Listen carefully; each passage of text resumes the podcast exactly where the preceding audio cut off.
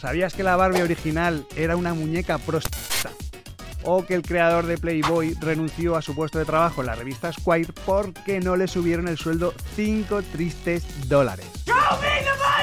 Soy Rubén Galgo y si te gusta el branding seguramente me conozcas porque he diseñado las marcas de Adeslas, Cepsa o Cadena 100. El asunto es que a partir de ahora tengo un nuevo podcast donde te voy a contar un montón de marcas con historia que se llama Con Marcas y a lo Loco.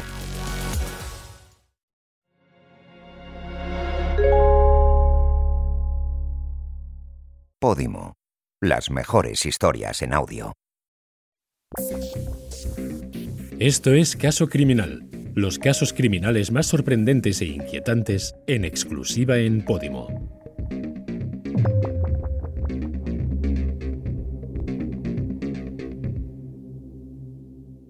Estás escuchando el caso Mainat. Todos los datos recogidos en este podcast han sido publicados por medios de comunicación y en sentencias judiciales.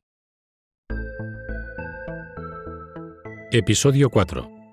Las contradicciones. Las grandes historias nunca son lo que parecen.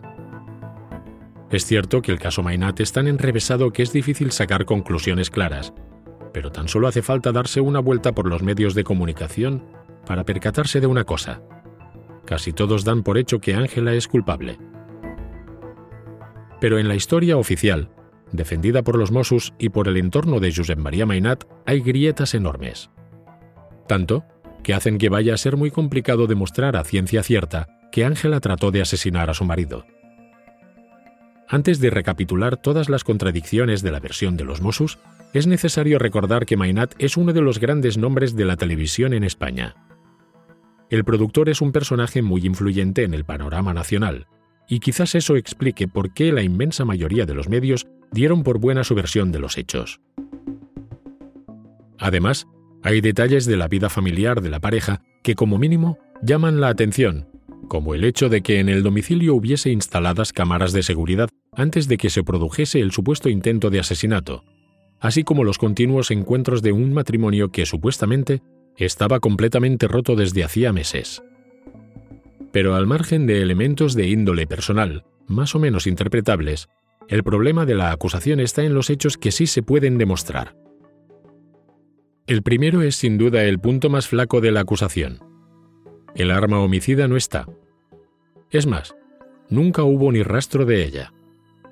Los Mossos manejan la hipótesis de que Ángela le inyectó a su marido dos dosis de insulina para provocarle la muerte, pero en el domicilio familiar no había ni una gota, ya que el productor, como se ha comentado anteriormente, trataba su diabetes con pastillas. No se encontró ni rastro de esta sustancia en el cuerpo de Mainat. Es cierto que la insulina es asimilada por el organismo poco tiempo después de ser administrada, pero tampoco existe ninguna prueba material que demuestre que Dobrovolsky llevó esa sustancia al domicilio aquel día. El segundo gran elemento que juega en favor de Ángela es el glucómetro que utilizó aquella noche para medir el nivel de azúcar en sangre de Josep María. En realidad, todo lo que tiene que ver con este aparato, sobre el que los Mossos basaron su teoría, está sujeto a polémica. Una de las pruebas fundamentales de la policía para acusar a Dobrovolsky de asesinato es la casi media hora que tardó en avisar a emergencias desde que comprobó con el aparato que la vida de su marido corría peligro. Para demostrarlo, cotejaron la hora en que el glucómetro reflejó un resultado potencialmente mortal y la hora en la que la mujer llamó a emergencias. Pero este razonamiento tiene un gran problema.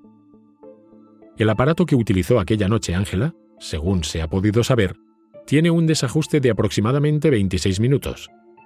Es decir, según argumenta la defensa, la hora real en la que se realizó la medición no se corresponde con la que indica el glucómetro. De demostrarse este argumento, se probaría de paso que no tardó casi media hora en llamar a emergencias, sino escasos dos minutos. Es decir, que actuó con rapidez para salvar la vida del productor. Además, para dar más peso a esta versión, demostraron que una de las mediciones, la que arrojó un resultado de 52, se hizo mientras Ángela estaba al teléfono con emergencias, justo 26 minutos antes de lo que dicen los Mossos. Pero incluso esos dos minutos de margen parecen darle la razón a Ángela. en ese corto intervalo de tiempo le suministró a su marido unas pastillas de glucosa para deportistas que había en el domicilio. Gracias a esto, el estado de Mainat mejoró, tal y como está acreditado, y pasó de 47 a 52 miligramos por decilitro. Una mejoría leve, pero que prueba la versión de la mujer. Los Mossos también incluyeron en su investigación que Dobrovolsky realizó las mediciones con el aparato sin saber que éste tiene memoria, y que por lo tanto no era consciente de estar dejando pruebas que podrían incriminarla directamente en el futuro. Pero la llamada entre Ángela y el operador de emergencias también echa por tierra esta teoría. Al ser preguntada por el nivel de azúcar en sangre de Mainat, la mujer, visiblemente nerviosa, hace alusión por iniciativa propia a la memoria del glucómetro, por lo que queda probado que conocía perfectamente el funcionamiento de este. Además, hay que tener en cuenta que cursa sexto de medicina, por lo que la versión de los Mossus no parece demasiado razonable. Pero aun obviando todo esto, hay otro gran inconveniente con el glucómetro, que no se lo llevó la policía la noche del presunto intento de asesinato, sino que lo llevó a comisaría Paul Mainat, el primogénito de Josep María, varias semanas después de aquel 23 de junio. Las implicaciones que tiene esto último son enormes. Por un lado, se vulneró la cadena de custodia, que es el procedimiento que se aplica a las pruebas de un determinado delito. Para poder presentar un determinado objeto como prueba material, se debe garantizar en todo momento su trazabilidad, y debe saberse dónde está, quién se encargó de trasladarlo y en qué condiciones, para garantizar que el objeto llegue a manos de los investigadores sin ser alterado. En este caso, la prueba del delito fue entregada a la policía por una de las partes implicadas, mucho tiempo después de producirse los hechos supuestamente delictivos. De hecho, el aparato está en paradero desconocido, es decir, no puede utilizarse como prueba del delito, porque no está en poder del juez. Según la defensa, esto anula cualquier posibilidad de probar con garantías el supuesto intento de asesinato. Para terminar con el glucómetro, cuando la policía lo analizó tras recogerlo de manos de Paul Mainat, informaron de que el aparato tenía un desajuste de 15 minutos, a pesar de que la llamada a emergencias demostró que el retraso real era de 26. De nuevo, algo no cuadra. Por todo esto, los abogados de Ángela pidieron al juez el archivo del caso. Uno de los elementos más importantes de un crimen es el móvil. En este caso, las investigaciones policiales concluyeron que Dobrovolsky quería apropiarse de la herencia del productor, ya que en caso de divorcio se quedaría sin nada. Pero esta versión tampoco se ajusta del todo a la verdad si examinamos el acuerdo prenupcial al que llegó la pareja antes de la boda. En este acuerdo, firmado en abril de 2011, se incluyen varios supuestos. En primer lugar, en caso de divorciarse antes de diciembre de 2021, Ángela recibiría una pensión de unos 9.000 euros mensuales, el uso de una casa de Mainat, valorada en un millón y medio de euros, y la custodia total de los niños. Si el divorcio se produjese después de diciembre de 2021, las condiciones de la pensión y la custodia de los niños serían las mismas, pero en lugar del usufructo de la casa, Ángela se la quedaría en propiedad. En caso de enviudar, estando todavía casados, tendría también la custodia total de los niños, la pensión la casa en propiedad y su parte correspondiente a la herencia del productor. Aunque es cierto que, con los datos sobre la mesa, el móvil económico no es para nada descartable, es una frivolidad afirmar que, en caso de divorcio, Ángela se quedaría desamparada. En todos los supuestos, recibiría una pensión de 9.000 euros mensuales, la custodia total de sus hijos y el usufructo o incluso la propiedad de una vivienda valorada en un millón y medio de euros, según cuando se oficialice el divorcio. En otro proceso paralelo, Josep María Mainat está tratando de anular este acuerdo, en especial lo que concierne a la custodia de los niños, alegando supuestos problemas psicológicos y drogadicción de su mujer. Para demostrar su versión, pidió al juez que Ángela se hiciera una prueba para determinar qué sustancias consume habitualmente. Pero los abogados de la mujer, alegando que él también es adicto a sustancias, pidieron la misma prueba para él. Hay otro elemento relacionado con las drogas que ha pasado desapercibido todo este tiempo, pero que también podría llegar a tener relevancia en el caso.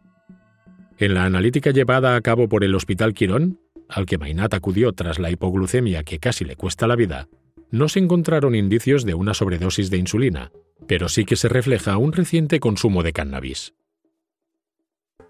Cosa que no tendría mayor importancia de no ser porque existen varios estudios médicos que relacionen el consumo de esta sustancia con posibles crisis hipoglucémicas. Esto, unido a las diversas sustancias que se inyectó aquel día el productor, y teniendo en cuenta su avanzada edad, hace más difícil todavía saber el motivo real de la crisis que sufrió en la madrugada del 23 de junio. El proceso judicial sigue en marcha, y cada día el caso parece dar un nuevo giro que hace todavía más complicada la labor de la justicia. Se puede opinar que el móvil económico de Ángela es claro, pero en el otro extremo, una posible condena de la mujer haría que la custodia de los dos niños que tienen en común pasara a ser de Mainat. También llama poderosamente la atención que los medios se hicieran eco durante semanas de la versión de los Mossus, y que se publicaran incontables informaciones sobre la supuesta vida alocada de Ángela, de su drogadicción y de sus malas compañías, pero que en cambio no le dieran tanta importancia a las severas contradicciones que parecía tener este relato. En las primeras semanas tras el estallido del caso Mainat, Dobrovolsky acusó al productor de estar promoviendo una versión retorcida de los hechos, en la que ella queda como una villana, drogadicta y desequilibrada, mientras que él sale impoluto de todas las situaciones. El conflicto es tremendamente complejo, pero es cierto que mientras que Josep María Mainat es un productor multimillonario y tremendamente influyente, a Ángela no la conoce nadie y tiene una presencia mediática mucho más limitada. Presencia que, por otra parte, está tratando de aumentar en los últimos días. En el último episodio del caso hasta el momento, volvió a aparecer ante los medios uno de los secundarios más ilustres de la trama, el amante de Ángela, Gabriel, que desveló su intención de participar en el programa Supervivientes para ayudar económicamente a su pareja. Todo un gesto. El juicio sigue. El show también. Y así llegamos al final de uno de los sucesos más extraños, caóticos y sorprendentes que nos ha dado el año 2020.